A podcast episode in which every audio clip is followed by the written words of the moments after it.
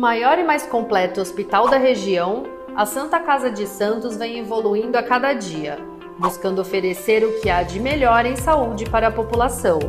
Desde 2016, o hospital está sob o comando do provedor Ariovaldo Feliciano, que investiu em tecnologia, inovação e humanização dos serviços, tornando a Irmandade um dos principais hospitais do estado de São Paulo. Santa Casa de Santos, cada dia mais completa. Começa agora Jornal em Foque, manhã de notícias. Apoio Santa Casa de Santos, cada dia mais completa. Olá, bom dia, amigos internautas do Boc News. Nós estamos iniciando uma nova edição do Jornal em Foque, manhã de notícias. E nesta quarta-feira, 23 de junho, estamos recebendo aqui nos estúdios da Boc News TV, com muito prazer, o professor Ronaldo Cristofoletti, professor da Unifesp, biólogo de formação, e também a advogada Alessandra Franco, que é a chefe do Departamento de Articulação da Secretaria de Governo da Prefeitura Municipal de Santos. Eu queria chamar agora o colega jornalista Fernando de Maria, que está lá na redação do Boc News e vai nos apresentar as principais notícias do dia de hoje. Bom dia, Fernando. Obrigado pela presença. Bom dia, Chico. Bom dia aos nossos convidados. É você, internauta, que nos acompanha pelas redes sociais, no nosso Facebook, no nosso YouTube e também na rádio Boc News e também ao vivo no nosso site, bocnews.com. Você pode nos acompanhar também. Vamos aos destaques desta quarta-feira. Vice-presidente reconhece que o governo errou na orientação à população sobre a Covid. Santa Casa investe 12 milhões em novos equipamentos para o centro cirúrgico.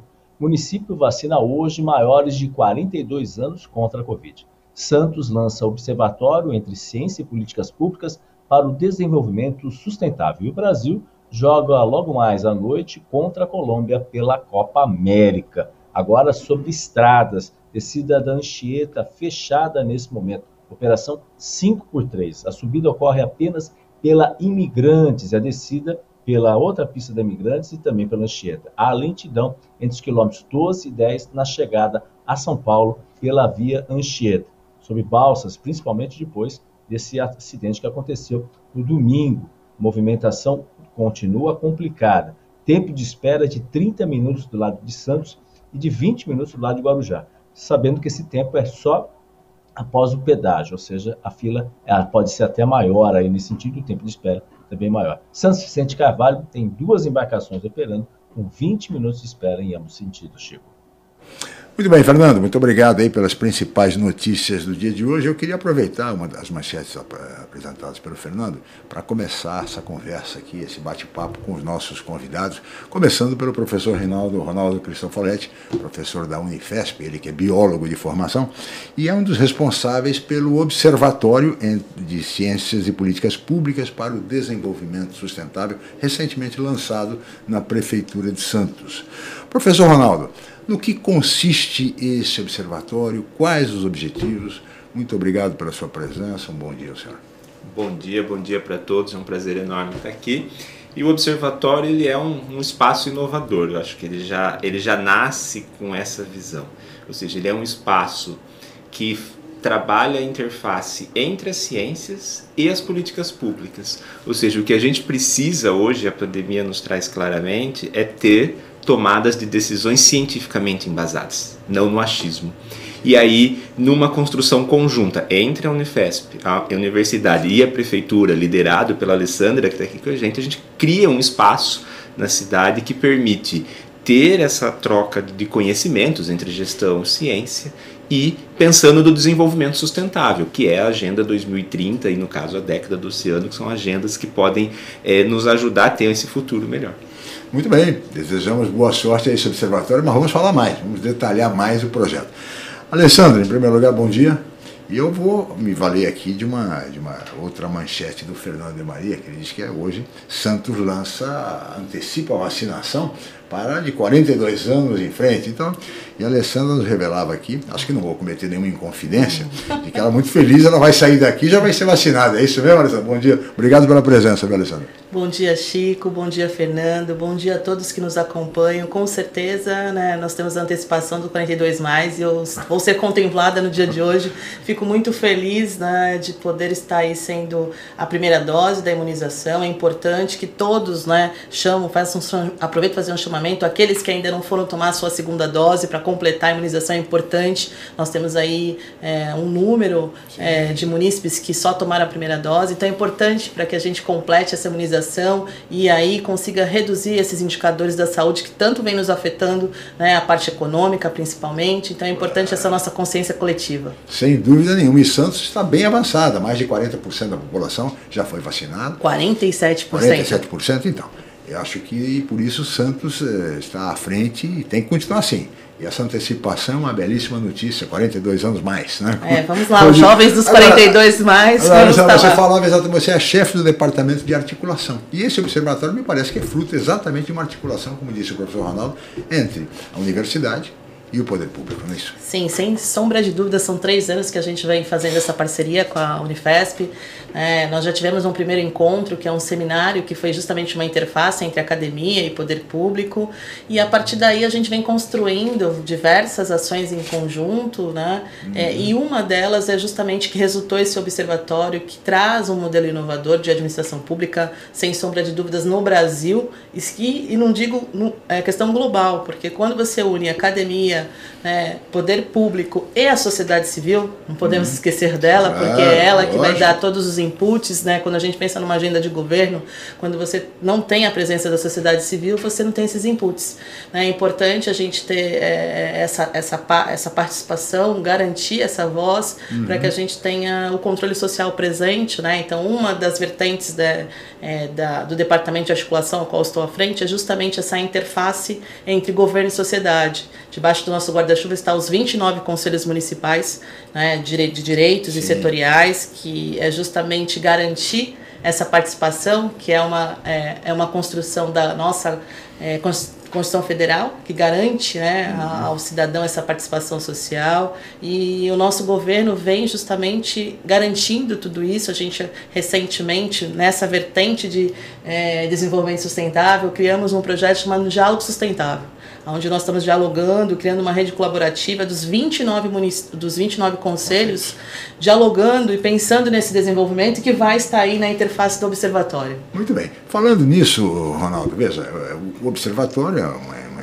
uma iniciativa muito importante dessa articulação academia e poder público, né? Estreitamento, essa aproximação. Isso remete a uma questão que eu acho que é muito discutida e que eu queria a sua avaliação e também da Alessandra, que é o seguinte: nós estamos numa situação economicamente muito difícil, com 30 milhões de desempregados no Brasil, entre aqueles que estão de fato desempregados e aqueles até que já, os chamados desalentados, né, que desistiram de, de, de procurar uh, atividade, trabalho, enfim, uma situação dramática que se vive no Brasil. Aí eu, coloco ao senhor o seguinte: como é possível conciliar o necessário crescimento econômico, necessário desenvolvimento, geração de emprego, geração de renda, com sustentabilidade? É possível conciliar, professor? É possível, é necessário. E é possível, porque na, a gente. A única diferença aqui é que a gente precisa olhar de um novo formato. A gente vem de uma história onde nós aprendemos que a gente pode ter um desenvolvimento econômico às custas do ambiente. Era como se o meio ambiente fosse inesgotável. Sim. E o que nos mostra, e a pandemia é um sinal disso, é que as nossas interações com o meio ambiente, todas as questões de poluição e os impactos em saúde humana e economia, não, o meio ambiente ele, ele, não, ele não vai suportar o crescimento tal qual a gente tem, econômico apenas. Então, existem modelos é, de, de, de, de sociedade que mostram claramente que a gente pode ter desenvolvimento econômico sim, aliado ao bem-estar ambiental, ao bem-estar social, ao bem-estar cultural. É uma questão da gente olhar é, é, o meio ambiente de outra forma. Sim. E nesse sentido, é, agora, há algumas dificuldades. Inclusive a doutora Alessandra, como advogada, sabe perfeitamente disso. Nós temos um exemplo aqui na região que eu acho que é bem emblemático, que é aquele projeto do Complexo Andaraguá, na Praia Grande. É um complexo, há 15 anos esse projeto vem sendo desenvolvido com todos os cuidados, cautelas e tudo mais, mas, no entanto, esbarra em uma exigência do Ministério Público do ponto de vista ambiental, é, dificultando que o projeto obtenha o licenciamento necessário. Esse projeto, segundo o CEO da, da, da, complexo, o empresário André Orsini, que já concedeu diversas entrevistas, inclusive para nós, é, dando conta de que esse complexo, Alessandra, vai gerar 15 mil empregos. É o aeroporto de cargas na Baixada Santista, até para aliviar Viracopos, ou seja, tendo em vista o porto, que é o maior da América Latina, é, toda a logística, imagine, é, você tem a logística, a logística você envolve você, né, imagine isso para a Baixada Santista, 15 mil empregos. O crescimento que Não dá para desperdiçar é. isso. E há quanto tempo eh, enfrentamos essa dificuldade, quer dizer, a região como um todo, por força de exigências, e nesse sentido vem agora a aprovação pela Câmara Federal da, flex, da chamada flexibilização da legislação ambiental, outros entendem como a desburocratização. Como é que você vê isso, Alessandra? Até pelo, pelo fato de ser advogada. Bom, eu, é, como bem colocado aqui pelo professor, quando a gente fala em desenvolvimento, eu entendo que o desenvolvimento ele está atrelado às três áreas: econômica, social e ambiental. Claro. Não há como a gente falar em desenvolvimento econômico se você não pensar no social. E aí são justamente esses modelos democráticos né, que estão espalhados pelo mundo, de que forma que a gente faz essa construção é, e, e, e, respeitando o nosso ambiente. Né? É, e quando a gente tem essa questão da burocracia, das licenças ambientais, é, travando por vezes a questão aí, quando a gente fala de um crescimento econômico que vai trazer é, um modal é, que traria assim um grande avanço econômico para a região metropolitana da Baixada Santista, é preciso rever também os nossos modelos. Né, os modelos burocráticos que, são, que existem hoje. Né, de que forma que a gente pode destravar essa máquina? Precisa desburocratizar. Né, é, precisamos rever também essas, essas legislações. É, legislações às vezes que estão por, pode estarem ultrapassadas, né? E são Essas, milhares, são né? milhares, milhares. É uma, milhares. Uma então precisam ser feitas adequações, né? É, tem que ter esse olhar também de se reanalisar essas legislações, respeitando obviamente a parte ambiental, sem sombra de dúvidas, mas aí atrelado também a questão social e econômica, ah. que está tudo é um, é um coletivo, é um conjunto. Então é, eu vejo que nós, enquanto poder, é, poder executivo, precisamos muitas das vezes também pensar de que forma vamos criar um modelo com menos burocracia. Precisamos desburocratizar, sim, isso é fato, até para a gente otimizar né, os processos, tornar mais célere, né, que a gente possa chegar é, mais fácil a política pública na ponta, ser desenvolvida com mais agilidade, tudo isso precisa ter esse olhar né, dos nossos técnicos aí é, envolvidos, imbuídos nessa agenda. Como é que você vê essa questão, professor? Sobretudo a flexibilização da legislação ambiental, aprovada agora recentemente pela Câmara? É, essa é uma pauta bastante polêmica. Sim. E o que eu vejo é assim: eu concordo 100% de que a gente precisa rever as, as legislações. Nós temos um problema muito grave no Brasil, que é os diferentes níveis de legislação e que foram construídas independentemente. Então, não necessariamente uma legislação municipal conversa com a estadual, que conversa com a federal no, me, no mesmo tema. Então, elas precisam ser revistas. Sim. Porém, a gente precisa de um cuidado, e aqui eu vou usar uma expressão que caiu muito no popular, para não, não ver a, a, flexibilização da legislação como um passar boiadas. Sim. Então, eu acho que não a, é a por. expressão do ministro. É, Ricardo isso. Salles. Então, não, não é por este caminho, porque, assim, muitas legislações antigas, e aqui eu vou dar um exemplo que tange a Baixada Santista. Os manguezais são protegidos desde 72 e muitos empreendimentos foram previstos, ou eu não conheço exatamente o caso do da Praia Grande tá, sim, a fundo, tá? eu não sou natural da Baixada, claro, então não estou falando específico aí, mas é desconsiderando legislações que já existiam, então elas não podem nesse momento casos como esse serem vistas como um entrave. Elas existiam. É, na verdade, o entrave é um projeto nos casos, de Sim. novo, não o caso específico que o senhor citou, que não olharam as legislações antes. Então acho que a gente tem um cuidado, porque a parte ambiental ela tem sido a parte mais, uh, mais prejudicada no processo todo. Então é, como é que a gente pode rever as legislações? Um Semana passada desafio. eu participei de uma discussão muito importante sobre essa questão da legislação, que trazia como exemplo a, o impacto do óleo na costa brasileira em final de 2019.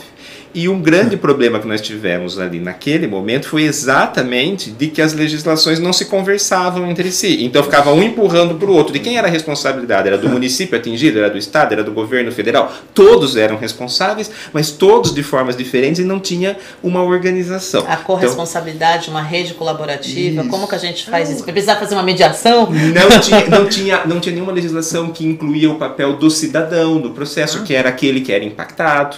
Então, assim, pois é tudo precisa ser revisto, mas ele precisa ser revisto dentro de um olhar sustentável. Ah, nós temos uma legislação, quer dizer, os constituintes de 88 é, criaram uma legislação ambiental de primeiríssimo mundo.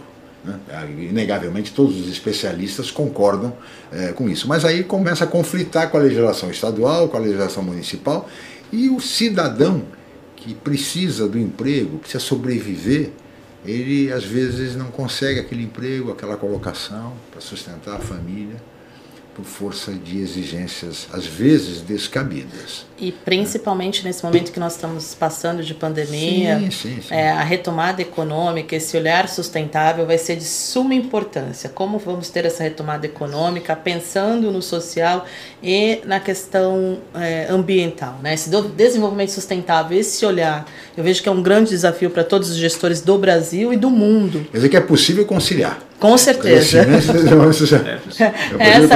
É, é, é totalmente possível é. e vários lugares no mundo todo têm dado essa, essa retomada verde ou azul quando diz respeito ao oceano. Seria, sem dúvida nenhuma, o ideal. Eu queria agora chamar o, o colega jornalista, professor, professor doutor na área de comunicação, Fernando de Maria, que está lá embaixo na redação, re recebendo as manifestações dos amigos internautas e também é, tem perguntas a serem formuladas a vocês. Fernando, por favor.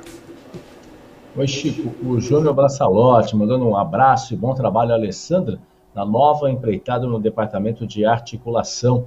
O vereador Marcos Libório, sempre presente também aqui, vereador que foi secretário de Meio Ambiente também. Bom dia ao amigo Ronaldo, forte abraço e a pergunta: como fortalecer o potencial da pesquisa das universidades na gestão pública de resíduos que chegam ao mar? Foi feita até uma pesquisa recentemente, até com recursos até do exterior, uma parceria com, com institutos do exterior, é, da, europeus. E aí essa é a pergunta aí do ex-secretário e atual vereador Marcos Libório.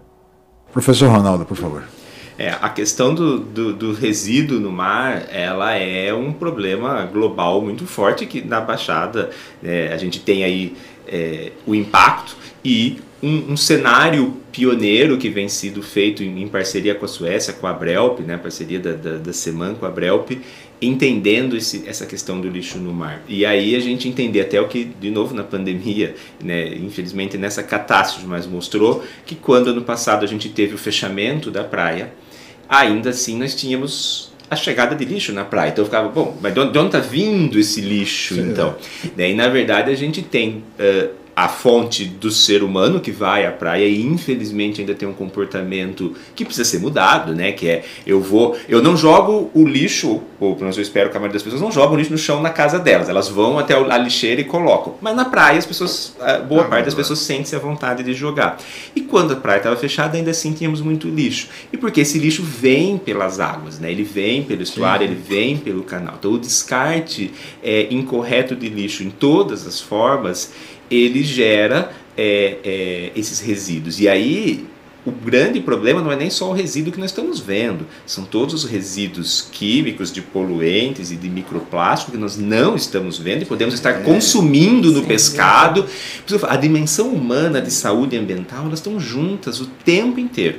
Então, Hoje é, a gente precisa é, fortalecer movimentos como, como esse da, da, da Brelp, da Prefeitura, da SEMAN, da, da, de entender esse processo. Então é necessário entender qual que é a fonte de, de, desses resíduos, de onde eles estão vindo, como a gente pode atingir na fonte para cessar a emissão do, do, do resíduo. Então nós temos duas frentes a atacar, é remover muito do que existe Né? E a gente vê isso quando tem uma, uma ressaca, nessas ondas mais fortes que surgem colchões, surgem, ano passado surgiu um sofá. Essa um sofá, semana, né? essa semana saiu um colchão. Ah lá, um colchão. Quer dizer, Né, e- limpa- então assim, isso está lá no fundo do mar. Aí você tem uma, uma, uma corrente marinha um pouco mais forte lá atrás. Então como é que a gente remove isso? Porque isso está lá poluindo, de novo, e está poluindo o alimento que a gente come.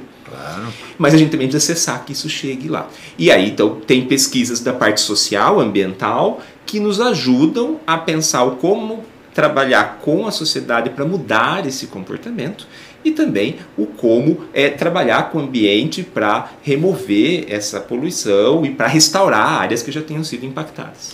Muito bem, professor, uh, doutor Alessandro, peço a licença de ambos. Nós vamos para um rápido intervalo e voltaremos em seguida com o Jornal em Foque Manhã de Notícias. Até já.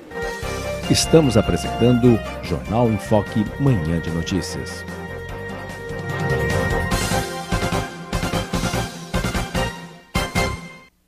O maior e mais completo hospital da região, a Santa Casa de Santos vem evoluindo a cada dia, buscando oferecer o que há de melhor em saúde para a população. Desde 2016, o hospital está sob o comando do provedor Ariovaldo Feliciano, que investiu em tecnologia, inovação e humanização dos serviços, tornando a Irmandade um dos principais hospitais do estado de São Paulo. Santa Casa de Santos, cada dia mais completa.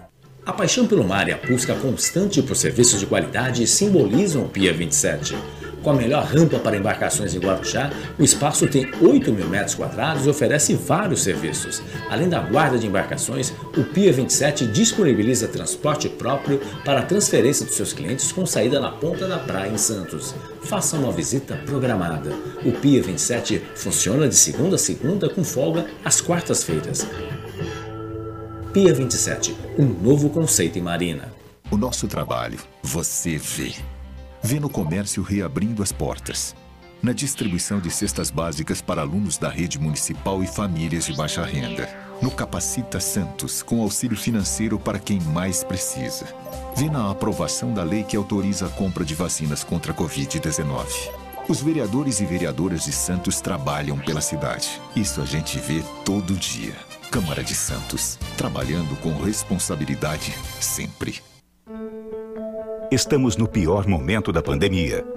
Mas para auxiliar uma parcela da população menos favorecida, estamos lançando uma campanha: Vacina contra a Fome.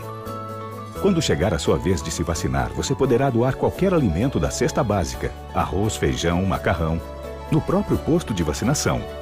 Mas não é obrigatório, é opcional. Ajudar ao próximo também é uma forma de salvar vidas.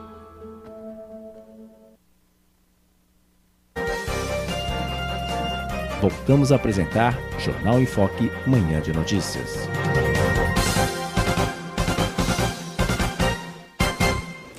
Muito bem, estamos de volta com o Jornal em Foque, manhã de notícias desta quarta-feira, 23 de junho. E hoje recebendo com muito prazer, aqui nos estúdios da News TV, a advogada Alessandra Franco, que é a chefe do Departamento de Articulação da Secretaria de Governo da Prefeitura de Santos. Acertei? Certíssimo. e o professor Ronaldo Cristofoletti, professor da Unifesp, que é biólogo de formação, e, e, depois nós vamos continuar falando sobre o observatório e também uma indicação recente do, do, do, professor Ronaldo para ser um dos representantes brasileiros junto à ONU. Vamos falar disso daqui a pouquinho, viu, professor? Muita satisfação, com muito orgulho desde já apresentando os parabéns ao senhor. Mas antes disso, eu queria chamar o colega jornalista Celso Vernizzi, que vai nos apresentar agora a previsão do tempo para hoje. Obrigado, Celso, pela presença.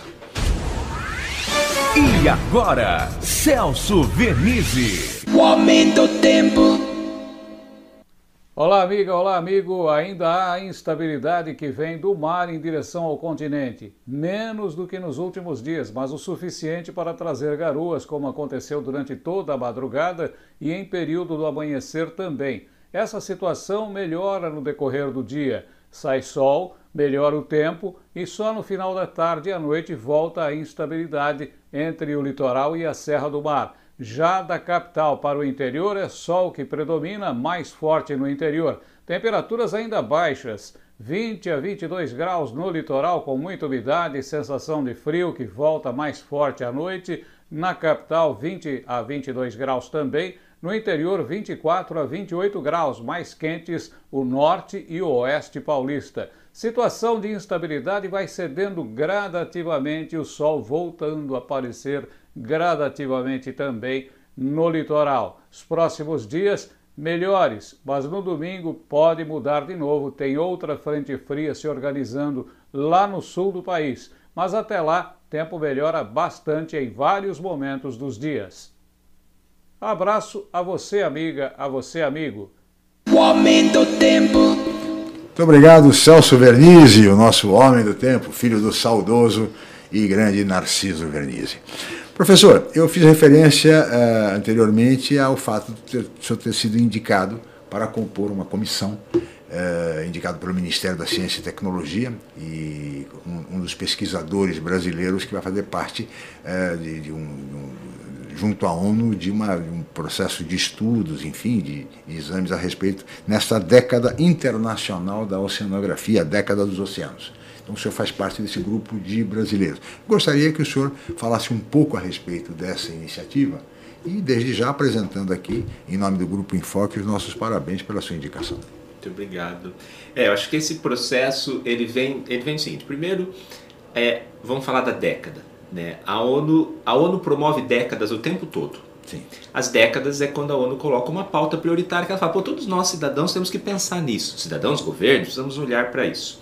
E nesse ano nós iniciamos a década da ciência oceânica para o desenvolvimento sustentável, que é a década do oceano. Na verdade, ela traz o quê? Olhar a partir da ciência para a tomada de decisão, mas o desenvolvimento sustentável. A Agenda 2030, que é aquela agenda que os países do mundo todo acordaram com 17 objetivos, chamados Objetivos do Desenvolvimento Sustentável, que vai da fome zero, de uma educação de qualidade, é, de trabalho digno, das questões de gênero, é, das questões ambientais terrestres, marinhas. São 17 objetivos e, uh, e tem metas até serem atingidas até 2030, de forma que a gente tenha o que a gente conversava no primeiro bloco: claro. um futuro melhor, sustentável. E aí, o objetivo 14 é o objetivo que fala do oceano. E a ONU fez um estudo que mostra que é na zona costeira, como nós moramos aqui em Santos, Sim. na Baixada Santista, no mundo todo que está concentrada a maior parte da população mundial, as grandes cidades do mundo na zona costeira. Então é na zona costeira que se concentram as relações dos 17 Objetivos de Desenvolvimento Sustentável. E por isso ela até falou, fez um convite. Vamos olhar a agenda toda, os 17 objetivos, a partir do oceano, a partir dessa luz, dessa visão da lente do oceano porque a gente conhece muito pouco. Apesar de ele ocupar 70% da Terra, a gente conhece mais da superfície da Lua do que do fundo do mar. A gente conhece, a gente tem mapeado 19% do fundo do oceano. A gente não sabe o que tem lá, não sabe o que tem, como é. Então, assim, a gente tem muito ainda a conhecer para tomar decisões. E aí, é, nesse processo também está sendo construído, então foi lançado agora, há dois meses, um, o segundo relatório pela ONU, que é um relatório global da, sobre o oceano. Como está o oceano no mundo? Então, essa foi, foi parte do que eu já fiz e já vamos encaminhar para o terceiro relatório. Então, uma avaliação global. Que partes do mundo temos mais conhecimento? Que partes temos menos? Em que áreas? É na área social? É na área de. É, é, sobre manguezal? É sobre praia? É sobre organismos? É sobre pesca? E essa avaliação vai nos ajudando a entender o como seguir. Muito bem, como estão os oceanos? Ah, essa é uma boa pergunta. Eu acho que nós temos boas novas e outras não muito novas. Não, não muito, não boas, muito boas, melhor dizendo, né? Uh, nós temos áreas bastante degradadas já e que precisam de um olhar muito claro. Então isso é um ponto que nós temos que entender, porque essas áreas não se degradaram sozinhas, elas se Sim. degradaram pela ação humana. E conhecendo pouco, hein? E conhecendo, conhecendo pouco. pouco. Imagine o que nós aprofundarmos, né? Imagine os 81%. Como que deve estar? Então, assim, nós temos áreas com um, um, um aporte de lixo, um aporte de esgoto. Então, são cuidados que nós temos que pensar. A costa brasileira, nós temos, aliás, no Brasil, né, nós temos menos de 50% de cobertura de saneamento básico. É e desse, é, né, ao todo, é aproximadamente 20% que é tratado de alguma forma e não é o tratamento melhor. Ou seja, nós estamos, o que nós estamos dando para o oceano? E o que nós, espera que, que nós esperamos que ele nos devolva?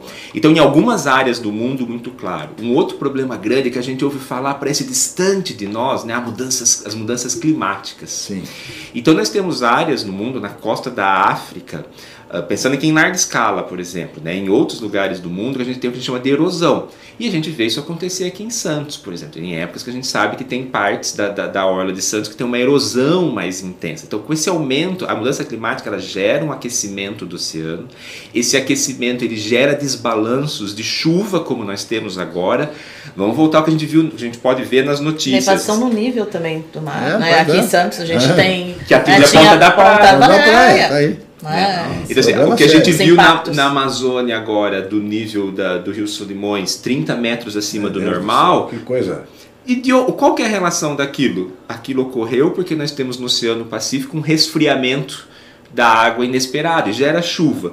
Então percebe o quanto o, quanto o, o, o oceano precisa ser olhado com carinho, carinho porque dúvida. é ele que, com, que cuida da nossa vida. E quanto o homem impacta no meio, né? Por isso fundamental essa década, é a década, a década dos oceanos até 2030. Né? E o professor Ronaldo será um dos representantes brasileiros eh, junto à ONU para tratar desse tema, professor. E é uma honra tê-lo né, Sem conosco dúvida. aí no Observatório, Nessa trazendo mais parceria, um modelo né? nessa parceria aqui no município de Santos. Agora, né? Alessandra, me diga uma coisa, aproveitando o gancho aí, da, aproveitando o gancho do, do professor Ronaldo, fez essa é, brilhante análise a respeito da questão dos oceanos, eu queria colocar o seguinte, de todos os 17 pontos listados por ele, uh, a questão, uh, no caso de Santos, especificamente do dique da, da Vila Gilda e das palafitas, as famosas palafitas naquela área de vulnerabilidade social. Quando do lançamento do observatório, o prefeito também fez uma live anunciando um novo projeto.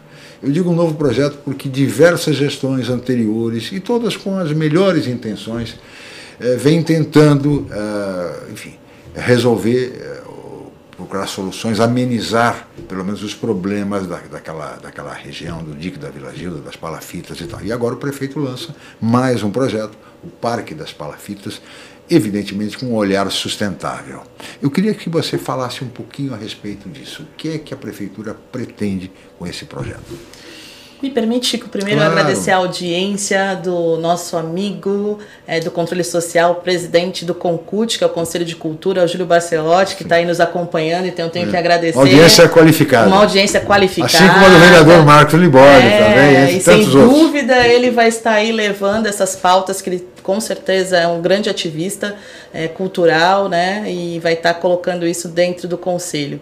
É importante trazer que é um enfrentamento né, do nosso prefeito Rogério Santos, quando ele apresenta esse projeto, que é um projeto de décadas, que a gente sabe que é um grande desafio Sim. aqui no município de Santos. O Parque Palafitas vai trazer uma dignidade né, de moradia. Né? A gente tem um déficit é, habitacional no município e ele claro. vai, ele busca justamente trazer é, essa dignidade, trazer a questão, o respeito do pertencimento, porque você não vai ter. É, é mobilidade né, dessa comunidade daquele território. Isso a é comunidade importante. não vai sair de lá. Não vai sair de lá, então você é, é, mantém né, esse pertencimento que é muito importante. Sim. E obviamente que aí vai ser uma ação intersetorial, porque é uma ação gigantesca. Claro. Né? Nós vamos ter aí todas, bem dizer, secretarias todas envolvidas nesse grande projeto, que é um macro projeto é, do plano de governo. Vai ser bem articulado. Vai ter que ser muito bem articulado, e aí tá? Secretaria de Governo, nosso, quero aí também mandar um forte abraço para o secretário de Governo, Flávio Jordão,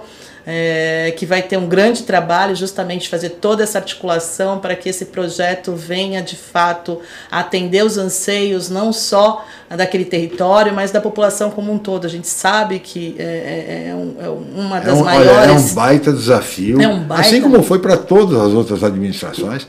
É difícil. E com esse olhar sustentável, principalmente. E aí o observatório vai ser um grande braço é, claro. nesse desenvolvimento, porque a gente vai ter a, a ciência transformadora, né, professor Ronaldo? Essa ciência transformadora que é justamente você unir a ciência para a tomada de decisão. Sim. que vai ser fantástico. Imagina você ter a condição de ter os dados sistematizados, analisados, tratados, é, um estudo daquele território com base na ciência para você tomar uma decisão. Enfim, vai é ser. A maior importância, especialmente porque nós temos hoje no país é, pessoas muito influentes, muito importantes, negando todo dia a ciência. Né? E o negacionismo veja, no Brasil hoje veja, é uma realidade. É, é importante você trazer isso, porque é, quando a gente nega essa existência, a gente está justamente né, é, contramão de tudo claro. que é estabelecido no, atualmente. Né? Então, Santos Inova traz isso. O que eu espero, viu, Alessandra, é que esse projeto, que como, como tantos outros, também tem as melhores intenções, avance porque Estamos trabalhando para isso. O papel, sabemos todos, aceita tudo. Né? Às vezes são projetos maravilhosos e tal, muito bem estruturados, mas no papel.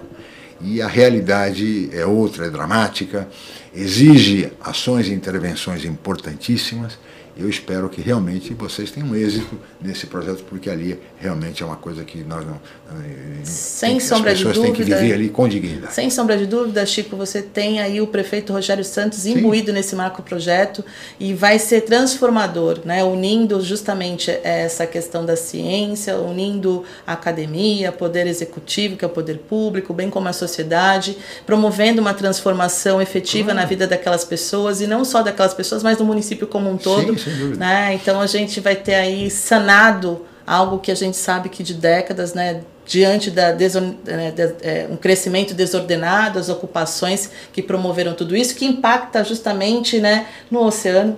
Né? Nós sabemos que muito do lixo que nós temos aqui na nossa região costeira é proveniente né, da ocupação das palafitas. Então veja como isso vai transformar a nossa realidade. Esperamos que essa década né, essa agenda global, a gente consiga efetivamente é, identificar os desafios. Né? Tomara. Eu queria chamar novamente o Fernando de Maria, que está lá na, na redação do Boc News para formular perguntas. Fernando, por favor. Oi, Chico. A Lúcia Azulfo aqui, dando parabéns ao, ao doutor, ao é, professor, pelo trabalho incrível que realiza com a pesquisa em meio ambiente e aguarda também com satisfação a apresentação do relatório sobre o planejamento da década do oceano para a região sudeste e para o Brasil na Câmara Municipal, que tudo indica será nos próximos dias. Mesma posição da Maria Fernanda Varela também, que, que esse, esse soube pelo Instagram do vereador Marcos Libório, de uma apresentação na Câmara de resultados sobre a expectativa das décadas dos oceanos aí. Esse é um tema importante. Falando de oceano, a gente está chegando, obviamente, já estamos no inverno, e talvez uma das grandes preocupações uh, são as tradicionais ressacas.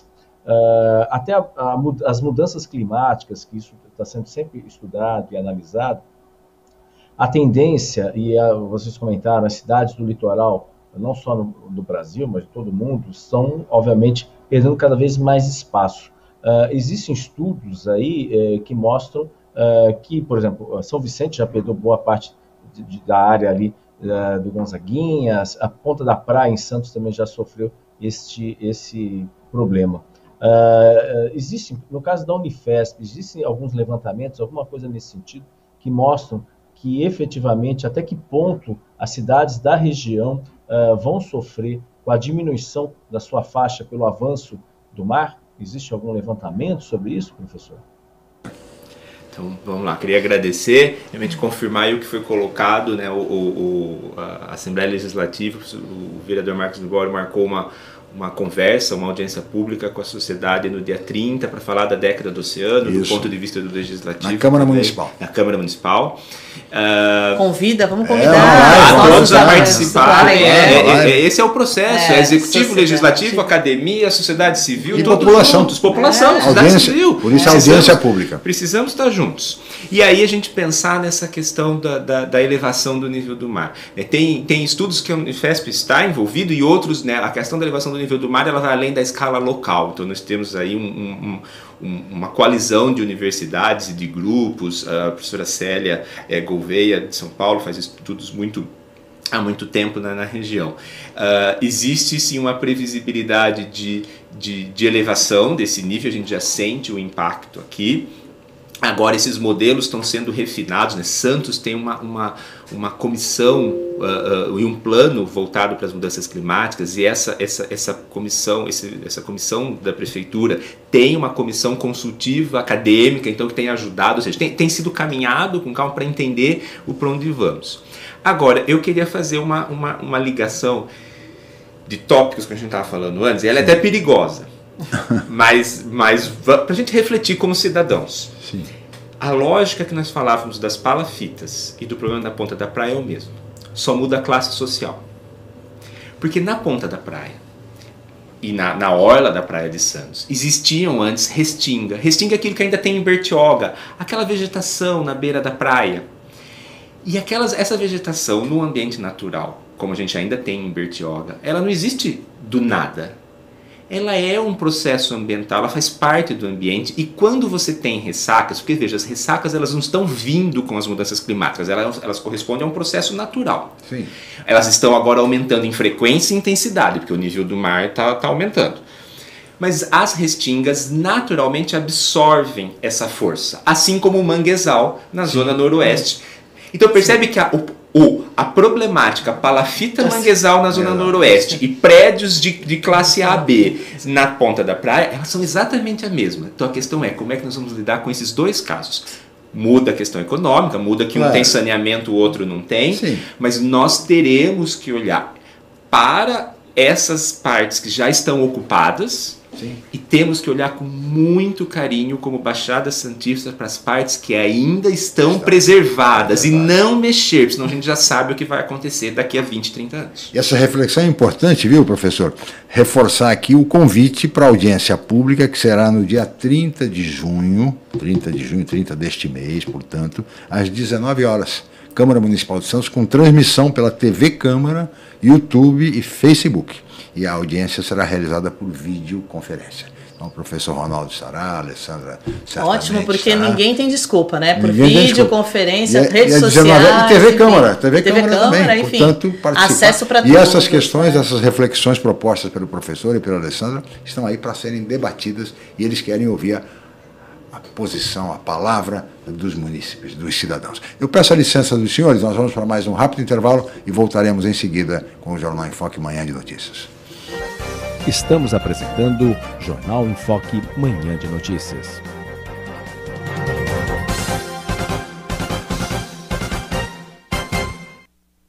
O maior e mais completo hospital da região, a Santa Casa de Santos vem evoluindo a cada dia buscando oferecer o que há de melhor em saúde para a população.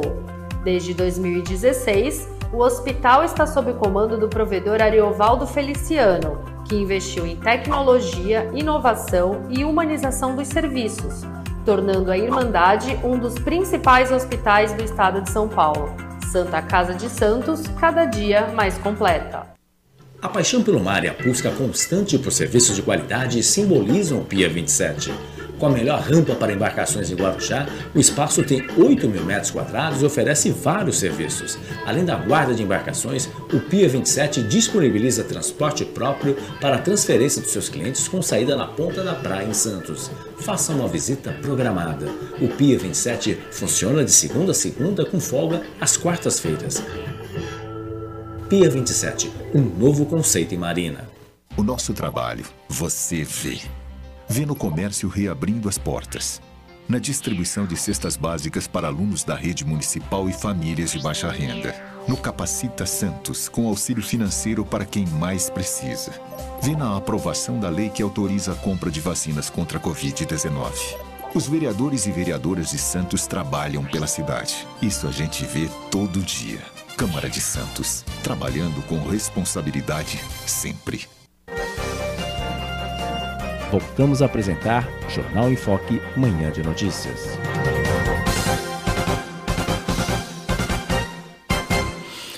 Muito bem, de volta com o Jornal em Foque, Manhã de Notícias desta quarta-feira, 23 de junho, hoje recebendo com muito prazer aqui nos estúdios da Boc News TV o professor Ronaldo Cristofoletti, é professor biólogo de formação e professor da Universidade Federal de São Paulo, Unifesp, e também a Alessandra Franco, que é advogada e a chefe do Departamento de Articulação da Secretaria de Governo da Prefeitura Municipal de Santos, tratando de questões ambientais. Eu queria agora fazer uma, uma breve interrupção para um áudio que nós temos nosso repórter João Pedro, que está lá na Santa Casa, onde há uma coletiva importante com relação a novos equipamentos nos nossos hospitais, um áudio que vem de uma entrevista com o superintendente do, do, do Hospital da Irmandade da Santa Casa, Augusto Capo de Casa. Felipe, pode soltar. Qual a importância investimento e o que de ganho a população da Baixada Santista terá com esse investimento da Santa Casa que vai ter uma nova estrutura a partir de agora? A Santa Casa de Santos, com esse investimento de quase de 12 milhões de reais, investimento recursos próprios, o provedor Aerovaldo Feliciano foi corajoso nesse momento que o país vive, mas era importante inserir a tecnologia no centro cirúrgico da Santa Casa, renovar esse centro cirúrgico e poder oferecer ao paciente, ao médico, condições seguras uh, nas cirurgias. Isso vai ampliar demais o potencial cirúrgico da Santa Casa, vai aumentar muito a qualidade da cirurgia, a segurança da cirurgia. Sem dúvida nenhuma, a Santa Casa, com esse passo, se coloca entre um dos maiores hospitais do Brasil. Uma das questões que muitos, que muitos falam é que às vezes o paciente tem que ir para São Paulo para buscar uma cirurgia. Então isso, hum, essa nova estrutura vai ajudar muito nessa questão, né? Vamos ajudar muito. Nós vamos eliminar muitos casos de, do paciente precisar ir a São Paulo. Ah, creio eu que nos próximos dois anos nós vamos conseguir zerar essa necessidade. Ah, mas esse passo de hoje é um passo importante e que vai trazer, sem dúvida nenhuma, a maior revolução tecnológica da Baixada Santista. Tem algum equipamento que tenha uma melhor, não tem uma melhor estrutura assim, mas que seja mais essencial para os pacientes que estavam precisando? Eu acho que todo equipamento que traz segurança, é, ele é essencial. E o foco foi esse, trazer segurança, trazer qualidade, oferecer ao paciente o que há de melhor. A tecnologia hoje anda ao lado da medicina. Então, o provedor foi bastante corajoso e investiu em tecnologia. Portanto, posso garantir que nós vamos oferecer o que há de melhor em centros cirúrgicos em todo o estado de São Paulo. Muito obrigado.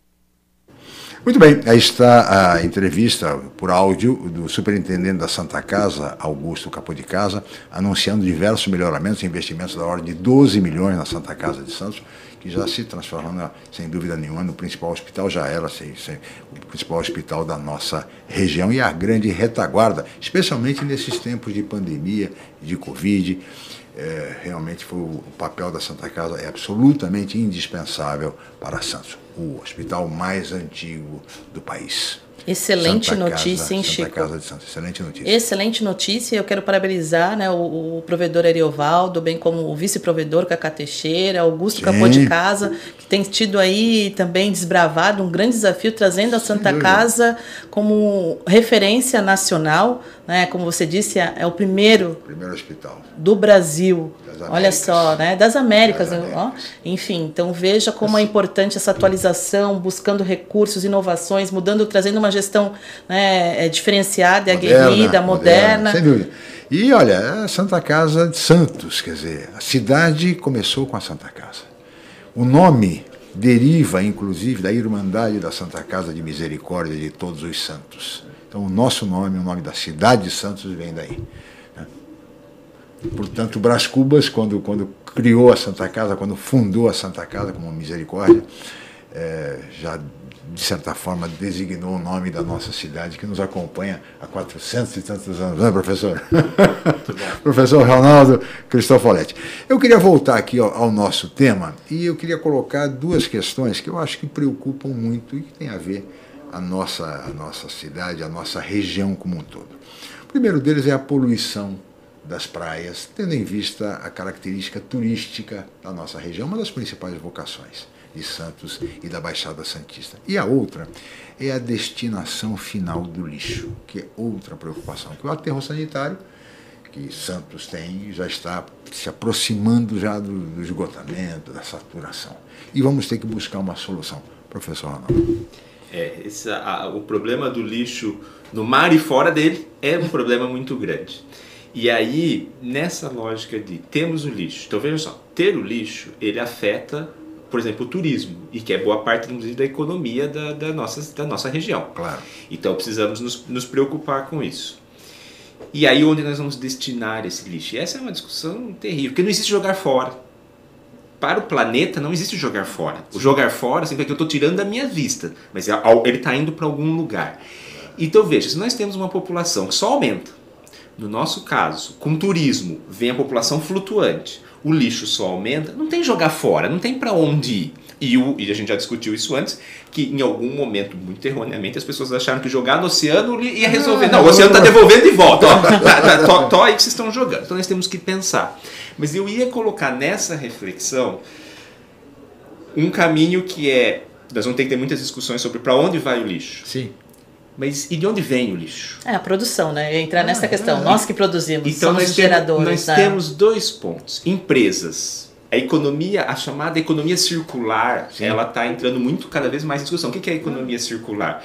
Que a, gente- que a a gente gere produtos que é, tenham um design, tenham um formato ou tenham materiais que sejam degradáveis mais facilmente e ou que tenha o- um, um ciclo de reuso. Reaproveitados, claro. De reaproveitamento. Assim como Traz a quando sustentabilidade, vários né? de nós éramos crianças, e aqui em Santos muita gente vai se lembrar, a gente ia para o supermercado com uma sacola na mão com garrafa de vidro. Não tinha garrafa verdade. PET. Não. A gente trocava, dava uma garrafa de vidro vazia e trazia uma garrafa de vidro O cheia de leite, o refrigerante. leite, o leite, era, o leite era na O leite era, era tudo assim. Então, assim, esses processos já eram. Nós mudamos para um monte de coisa descartável, agora nós vamos ter que, que rever. Então, um ponto, as empresas. As empresas têm uma responsabilidade grande, porque eles lucram ao, ao, ao, ao- vender o, o resíduo e depois é o poder público que tem que ligar- lidar com desfazer daquele resíduo. E o planeta que tem que receber o imenso, resíduo. Um gasto imenso, imenso poder público. O, o, o meio ambiente ele dá o produto bruto natural que vira um resíduo, um lixo depois. Quer dizer, isso tem que ser resolvido.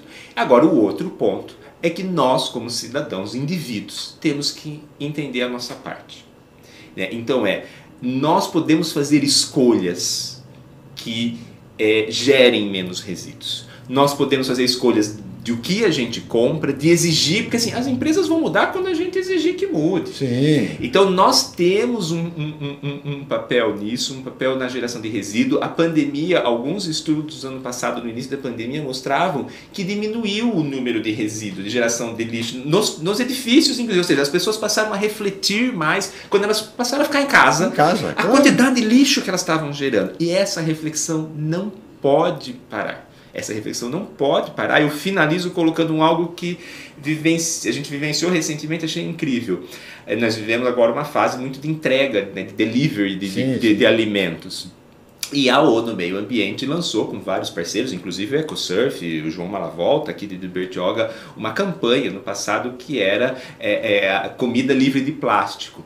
E a, a boa parte dos restaurantes se adequaram a não entregar mais na sacolinha, num container plástico. Então passaram a ser sacolas de papel, com recipientes de papel, que são muito mais ambientalmente é, é, Adequado. adequados, Sustentável, né? sustentáveis. Sustentável, é. Então nós precisamos pensar nisso. Ou seja, é, é- é- é a economia circular, né, Alessandra? E também reciclagem. Sem dúvida. Educação, em resumo. Né? Trazendo o desenvolvimento sustentável Pois como é. agenda focal. Não é? Tudo vai gerar sobre a Agenda 2030, a década do oceano. Você vai do, do desenvolvimento local, respeitando a agenda global, pensando na sustentabilidade. E aí é unir forças, mudanças de cultura, porque é, a pandemia fez nos refletir que somos responsáveis. Nós produzimos, né? Eu produzo Sim. na minha residência. De que forma eu posso também é, é, diminuir isso, essa quantidade, bem como reaproveitar, Reaproveitar, olhar, circular, né? é, olhar circular. tudo isso. Então são vários atores aí que a gente vai estar nessa cadeia trabalhando firmemente. A escola eu vejo também como importante, porque tem um trabalho também de. é, é, o senhor tem desenvolvido de, é, de compostagem, não é, na- é, é na, é na, com a Tem. Seduc? Tem a, a, a SEMAN em A Santos, em parceria com a SEDUC, tem, uma, tem um programa de compostagem compostagem incrível, as incrível. escolas aprendem, É. tem, tem, lá no, no- no Jardim Botânico, no Orquidário, eles têm, e tem um processo onde a SEMAN ofereceu caixas para as escolas pensarem na compostagem, pensarem Então você traz a incrível. criança já com uma educação, o jovem do amanhã já tem o essa caminho cultura, é a criança, né? a educação, a criança. É. Agora, porque Santos, Alessandro, e aí eu acho que tem muito a ver com a Secretaria de Governo também, porque logo, logo, não só Santos, mas todas as prefeituras, e aí o princípio metropolitano tem que estar presente. Nós somos uma região metropolitana de direito a. A 30 primeira do anos. Brasil? A 30, É, a primeira do criada Brasil, pelo é. saudoso governador Mário Covas há 30 anos. Sim. Mas o fato é que ela está criada de direito, mas de fato, professor. São vários os desafios. vamos não, falar de mobilidade. Vamos lá, não tem falar... andado, não é, tem andado. É, temos diversos. Não tem tido mobilidade. Sim. Tá certo? E a questão do lixo é uma questão que afeta todos, todos. E todos vão ter que dar um caminho. Porque ou você manda para o município de Mauá, e aí imagine o custo. Um, alguns municípios mandam até eh, caminhões e mais caminhões, mais caminhões indo até Mauá, para o aterro sanitário Mauá. Santos já está praticamente saturado o que fazer? Queimar o lixo? Pode Vamos ser ter que lixo, ter uma, uma pauta metropolitana. Ambientalmente sustentável. É sustentável a queima do lixo, não é? O aproveitamento do gás. Ou seja, há uma discussão que eu acho que compete a todas as e aí eu quero... Até o próprio observatório fica aqui como sugestão. Sem dúvida, ele vai discutir várias. Ronaldo, ele vai discutir várias, várias, pensem nisso. várias pautas metropolitanas. E aqui eu quero mandar um abraço para o Milton Gonçalves, que é o diretor Sim. da AGEM. Logo, logo eu estou marcando reunião com ele, ele já para colocar. Esteve aqui outro dia. É, para colocar essas pautas. Bastante essas pautas metropolitanas que vão estar, o observatório vai ser um braço, penso, porque não tem, não tem como a gente vai pensar é, em eixos estruturantes, né? E esses eixos vão perpassar pelos, pelos nove municípios, né? Uhum. E aqui, quando a gente traz essa questão do lixo, ela está mais do que é, é, é necessária para ser é, inclusa nessas pautas, né? É, que a gente vai estar tá dialogando. Porque, porque Alessandra, problemas comuns exigem soluções comuns. Sim. Então é preciso sentar, deixar um pouco de lado essa fogueira de vaidade que se transformou o Conderbe um, durante muito tempo. Parece que, sabe, é, um é mais prefeito do que o outro. Agora são nove prefeitos, é, todos iguais. Portanto, sentar e pensar no bem comum. Eu acho que isso é fundamental. E fica aí para o departamento de articulação, para o observatório, Sim. enfim, pensarem, quem sabe, numa destinação final do lixo adequada para toda a nossa região. queria chamar agora o Fernando de Maria, que está lá embaixo, na redação, e que certamente tem perguntas aí. O Fernando também é um estudioso dessa questão, tem perguntas. Fernando, por favor. Ô Chico, até a gente lembra aí que há alguns anos o IPT, junto com, com a própria AGEM, fez um amplo estudo sobre a destinação dos resíduos sólidos e, infelizmente, pouca coisa mudou. E o tempo está passando aí, a gente sabe que o aterro sanitário está numa situação cada vez mais preocupante, né? Eh, ele recebe aí, se não me engano, das nove cidades, sete cidades lançam espe especificamente um aterro uh, sanitário lá na área continental. Há uma discussão também sobre essa unidade de, de energia, né? Que alguns, algumas críticas sobre o assunto, que é a queima do lixo, enfim. Então é um problema muito sério que nem a Alessandra comentou aí, já passou esse tempo aí, infelizmente, e, e a gente tem um outro adendo também, que é um aumento aí, em razão da própria pandemia, muita gente acabou mudando para o litoral. Bertioga é um grande exemplo disso. Então, obviamente, aumentou a produção do lixo nessas cidades. Então, é uma preocupação muito grande aí em relação a esse assunto. E esse assunto é urgente, porque a tendência, se nada for resolvido, e não existem áreas, efetivamente, aqui na Baixada Santista, para receber aí novos uh, aterros, até porque eles não podem mais uh, ocorrer. Então, a situação é, é preocupante mesmo e, e, algo precisa ser feito. Eu queria aproveitar, uh, Chico, o professor falou das sacolas plásticas, e a gente sabe do lobby que existe da indústria das sacolas plásticas, e os supermercados também, de certa forma, uh, teve até uma campanha para tirar as sacolas plásticas. Hoje elas têm um impacto violento, né, uh, além do, do, produto que é utilizado, que usa substância proveniente do petróleo, mas o impacto violento desse lobby aí que o, culturalmente o brasileiro adotou as sacolas plásticas e elas fazem um mal enorme também, também para os animais marinhos. Como lidar com o fim das sacolas plásticas numa realidade nossa que as pessoas muitas vezes usam sacola plástica para poder colocar o lixo, por exemplo, para poder ser levado. Então, como mudar isso que é um grande desafio. E outra questão, eu gostaria de saber quais são os estudos que a Unifesp, que é uma universidade pública, sempre foi uma luta muito grande uh, de termos uma universidade pública, a falecida deputada Mariângela Duarte teve uma participação enorme nesse sentido. E quais são os estudos que o Instituto de Ciências do Mar uh, da Unifesp está realizando aqui na Baixada Santista que vão, obviamente, depois, cujos resultados estão sendo divulgados ou vão ser divulgados para a população e bem-estar da Baixada Santista. Professor. Muito bem. É, a questão da sacolinha plástica primeiro, né? É, acho, mas ela, acho que ela, ela, ela é um exemplo de tantos processos que a gente precisa de transformação. A gente vai mudar a nossa cultura, a gente vai mudar o nosso comportamento. É uma opção. Eu opto em ir ao supermercado e levar a minha sacola de pano ou uma sacola de, de nylon, que seja mais resistente, que eu vou usar milhares de vezes. A ecobags da chamada? As ecobags. é. Ou eu, eu opto por ir sem nada e trazer uma sacolinha de plástico. E aí eu quero lembrar a história de quando, de quando eu era criança. Eu me lembro que eu tinha que ir para o supermercado com a sacola, porque não existia sacola plástica. Nós Verdade. vivemos por gerações assim.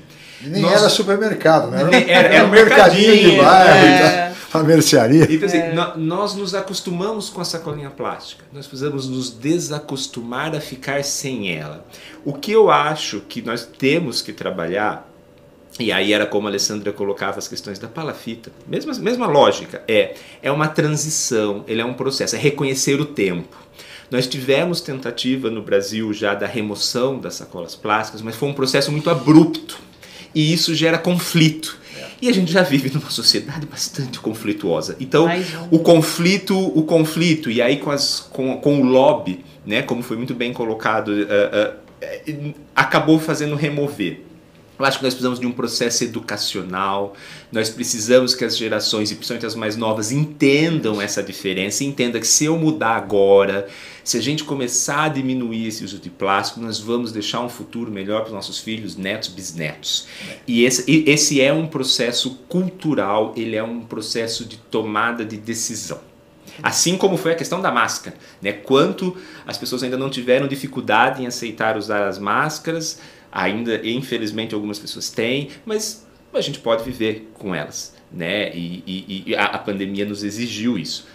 O mundo melhor vai nos exigir muito menos plástico. Só dizer rapidamente que ah, os nossos convidados estão sem máscara para não prejudicar o áudio. Eles estavam com máscara até começar o programa. E ao término do programa, vão Estão recolocar. aqui. Estão aqui direitinho. Tá? Muito importante. E da, e da questão da Unifesp, né? acho que realmente me orgulho em estar aqui como representante da universidade pública, o papel da ciência para a tomada de decisão, para a sociedade É. civil. Agradeço espaços como esse que a gente pode conversar. O Instituto do Mar da Unifesp, da Universidade Federal de São Paulo, aqui em Santos, ele tem o que a gente chama de uma visão interdisciplinar. Ele junta áreas das humanas, das biológicas, das exatas. Então tem engenheiro, psicólogo, sociobiólogo, oceanógrafo juntos.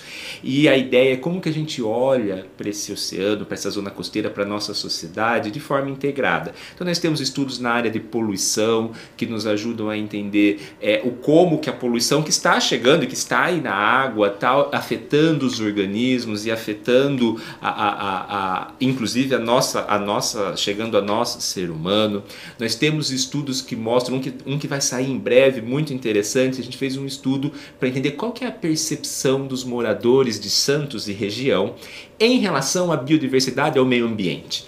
E aí a gente tem resultados é, é, bastante interessantes ali que mostram o, né, que, que alguns temas as pessoas têm maior percepção e outros temas elas não, a percepção é menor. Então nós temos aí indicativos que nós precisamos trabalhar, esse, divulgar espaços Sim. como esse para falar desses temas. Perpassar os muros da academia. É É. né? E temos estudos da parte dos peixes, da pesca, as questões da pesca, pesca artesanal versus pesca industrial. né? Estamos aí com um projeto, um projeto internacional é, que está trabalhando junto com as áreas de proteção ambiental da região sul-centro, que é aqui, pega a nossa baixada, e do litoral norte, então a costa do estado de São Paulo inteira, entendendo quais são os conflitos que afetam a, a pesca artesanal. E muito interessante que esse projeto a gente está fazendo, ele não vem, ele é, ele é no processo de fazer junto. Então, para mapear quais são esses conflitos, não é a academia que está dizendo. Nós fizemos entrevistas e agora Uhum. oficinas online com pescadores artesanais e eles indicam onde é que está o conflito. E até me faz relembrar isso. Na região, aqui spoiler, tá? Na região ah, da APA Litoral Centro, aqui onde estamos, é, o conflito que eles classificaram como prioritário é o conflito com a poluição. Olha só. Tá vendo? Mais uma vez mostra que necessitamos de mudança de cultura, né? E o homem Você vem- colocou que era questão cultural É, logo de cara, né? é, e veja como o homem ele interfere completamente no seu meio. Então, que nós, da mesma forma que a gente interfere, a gente também tem que restituir Cultura né, as e educação, né? Cultura e educação vai ser a base O dessa binômio. transformação. É o binômio para isso. É, nós já estamos aproximando do final do programa, Alessandra, mas eu gostaria aqui rapidamente que vocês fizessem uma, uma consideração, que é um tema que está aí, é um tema político, mas está aí. É, da gestão do Ministério do Meio Ambiente do ministro Ricardo Salles. Parece que tem bastante força o homem da boiada aí, né? Agora mais um problema na Polícia Federal, a questão da Amazônia, a devastação, enfim. Como é que vocês analisam esse momento que o meio ambiente, do ponto de vista do governo federal, está vivendo e a imagem do Brasil eh, mundialmente? É uma grande responsabilidade, né? Nós estamos aqui justamente com uma pauta de desenvolvimento sustentável, aonde a gente tem envolvimento integrado das áreas econômica, social e ambiental. E quando nós temos uma agenda federal imbuída a, a desconstruir as políticas né, ambientais, realmente é assustador. É assustador, é preocupante.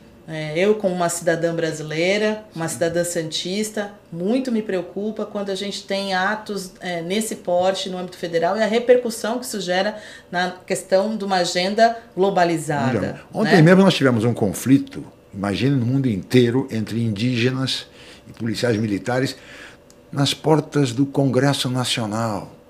Imaginem essa imagem percorrendo o mundo. mundo. Então, Coisas dessa ordem.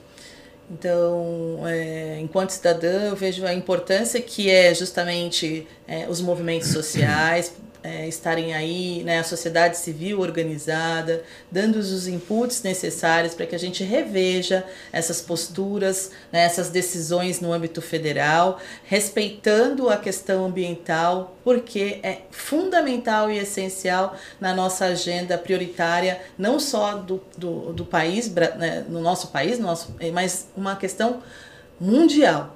Então, precisamos de assim, é, é, uma grande reflexão e de todos nós de que forma podemos atuar é, coletivamente, pensando em uma construção, respeitando né, é, a questão ambiental e não desconstruindo. Foram várias lutas para se conseguir os avanços que foram conseguidos e de repente você vê um, todo um retrocesso na agenda. Passar boiada, né? Passa boiada. Passar boiada, né? Professor. Professor Ronaldo. É, eu, eu acho triste, diria lamentável o momento que a gente vive, um momento de retrocesso.